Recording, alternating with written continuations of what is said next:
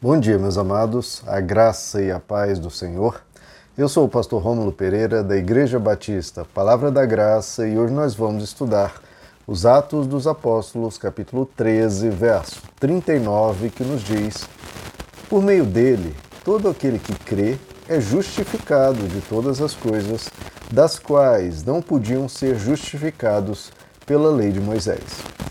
Bom, já gravei um vídeo explicando sobre essa questão de sermos justificados de todas as coisas. Então recebemos o perdão completo de todo o mal que tenhamos feito e somos justificados por Cristo. E aí ele explica os quais não podiam ser justificados pela lei de Moisés. Lembrando, o apóstolo Paulo está pregando aos judeus numa sinagoga em Chipre, e aqui ele explica o que, que Jesus veio fazer. Ele deu a sua vida para nos perdoar de todos os pecados, então quitar toda a dívida que tínhamos, seja com Deus, seja com as pessoas. Isso era algo que não podia ser feito pela lei de Moisés. O que é a lei de Moisés? Aí, embarcando todo o Antigo Testamento. O Antigo Testamento traz o diagnóstico, traz aqui e nos aponta: olha, essa é a doença do ser humano, o pecado. Como mostra isso? Através da lei. Porque no Antigo Testamento nós conhecemos a lei de Deus, a santidade de Deus, a perfeição de Deus, todos os mandamentos, toda a obediência requerida, como ser uma pessoa 100% correta. Nós conseguimos? Não. Então está aí o diagnóstico, nos mostrando que nós somos pecadores e, como diz o apóstolo Paulo, destituídos da glória de Deus. E para resolver esse problema, que Jesus veio e deu sua vida por nós. Então, isso é fundamental aprendermos, que é algo que as pessoas confundem, e eu acho que infelizmente, atualmente, a maioria dos cristãos não entendem. Porque as pessoas acham que vão ser salvas se elas obedecerem. Quando não é esse o caso, nós somos, não somos salvos nem por obediência, nem por rituais. Nós somos salvos pelo sangue de Cristo, pelo que ele fez por nós. Não fomos nós que obedecemos, nós desobedecemos. Foi Ele que obedeceu em nosso lugar e nos concede o perdão completo. Isso quer dizer que a gente não precisa obedecer? É claro que precisamos obedecer. Se é o que a gente quer, é viver com Deus e seguir a Deus, a gente tem que seguir a Ele, com as nossas falhas, com as nossas imperfeições que são cobertas pelo sangue de Cristo, mas nós mostramos pela nossa atitude, pelas nossas práticas, que queremos seguir a Deus. Porque, ah, eu não quero seguir a Deus, então não seguirá a Deus, não receberá o perdão dos pecados. Então é óbvio que quem está em Cristo deve praticar a justiça. Se pratica o pecado, se pratica a maldade, então não crê em Deus, não quer seguir a Deus, quer seguir outro caminho, e esse caminho é para onde ela vai. Agora, que ela, se ela quer seguir a Deus, quer viver uma vida correta, ah, mas eu tenho imperfeições, serão perdoadas pelo sangue de Cristo.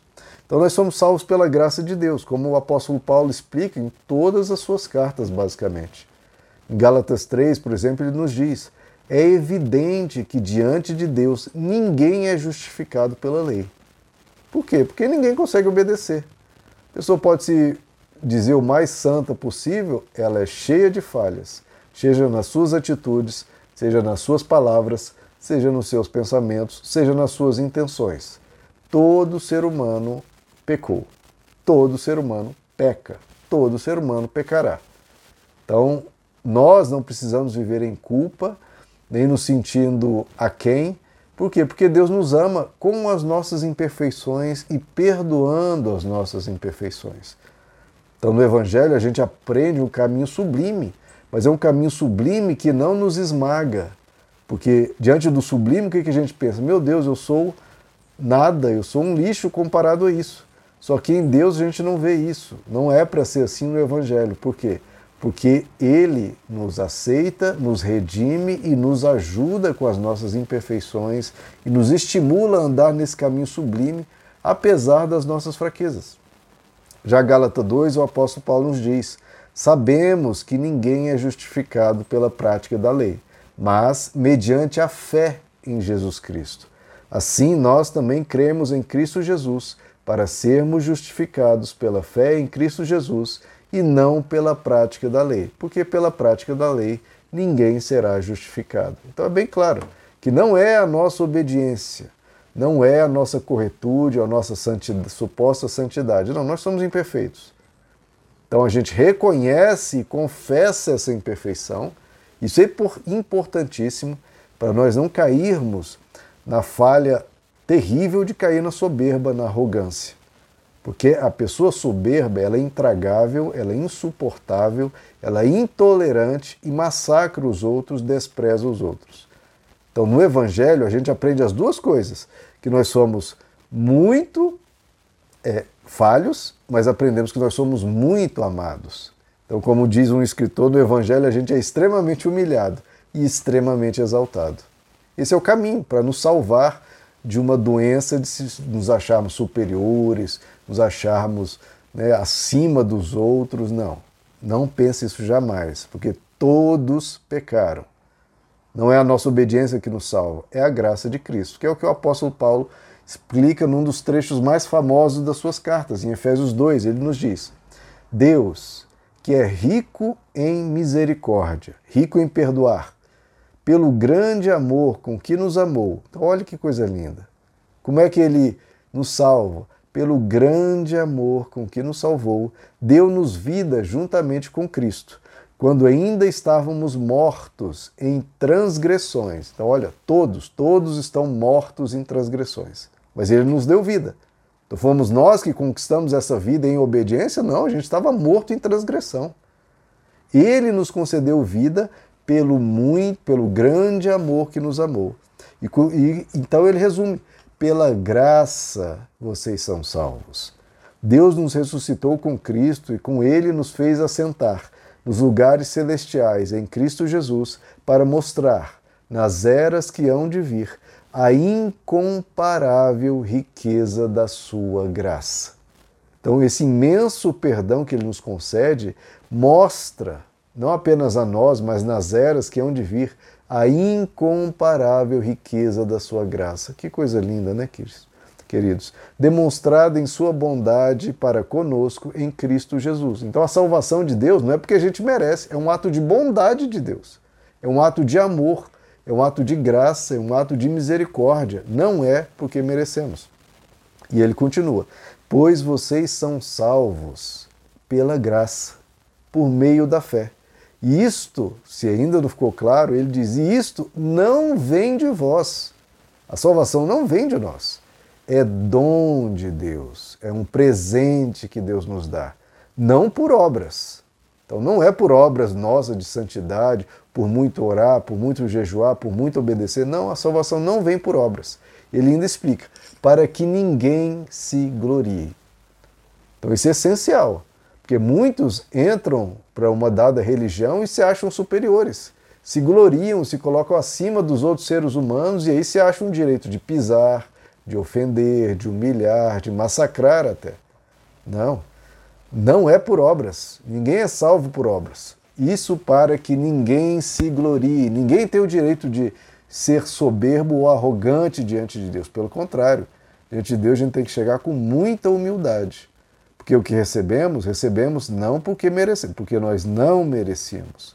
Recebemos por graça, recebemos por bondade. Foi uma caridade que Deus fez a nós, não algo que merecêssemos. E então nós somos justificados, como ele diz em Romanos 3, 24, nós somos justificados gratuitamente pela sua graça, mediante a redenção que há em Cristo Jesus. Esse é o Evangelho. É um evangelho que corta toda presunção humana, toda soberba humana, toda autojustificação humana, achando que ele consegue, não consegue, todos pecaram. Então, o evangelho coloca todos no mesmo lugar, ou seja, de pecado, nós somos falhos, imperfeitos. Não se exalte acima dos outros, jamais. E, e dessa forma, quando você vê um pecador, quando você vê uma pessoa na lama, sendo vivendo uma vida péssima, ímpia, maldosa, perversa, do tipo que seja, você olha para ele como com compaixão, porque é onde você estava e é o pecado que está nele é o pecado que acaba nos visitando hora ou outra. mas a gente tem que olhar com misericórdia para essa pessoa. Porque nós estávamos lá e nós muitas vezes estamos lá. Nós somos salvos não porque nós decidimos e somos melhores, não, é por misericórdia de Deus que nos alcançou, nos transformou, nos edificou e nos ajuda. Porque se o Espírito Santo sair de nós e Deus desistir de nós, imediatamente nós nos tornamos violentos, uh, uh, péssimas pessoas e maldosos. É Deus que nos ajuda em tudo, Ele que nos sustenta. E é pela graça que nós somos salvos. Nós recebemos perdão gratuito. Então, o mesmo perdão gratuito que veio para nós, Deus quer conceder aos outros.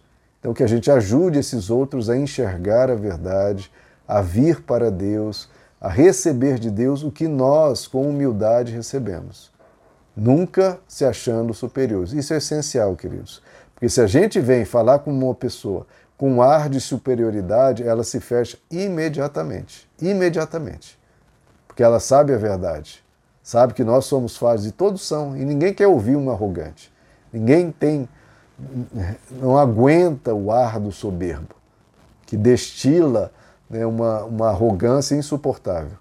Então que a gente vá com muita humildade, fala de to a todos com amor, com compaixão, querendo o melhor da pessoa, não um, um ar professoral de mestre ensinando um ignorante. Não, é com muito amor e misericórdia, se sentindo e se sabendo irmão daquela pessoa, sabendo todos no mesmo barco e que Jesus pode salvar a todos nós gratuitamente. É sempre gratuito e não é por obras para que ninguém, ninguém em absoluto se glorie diante de Deus.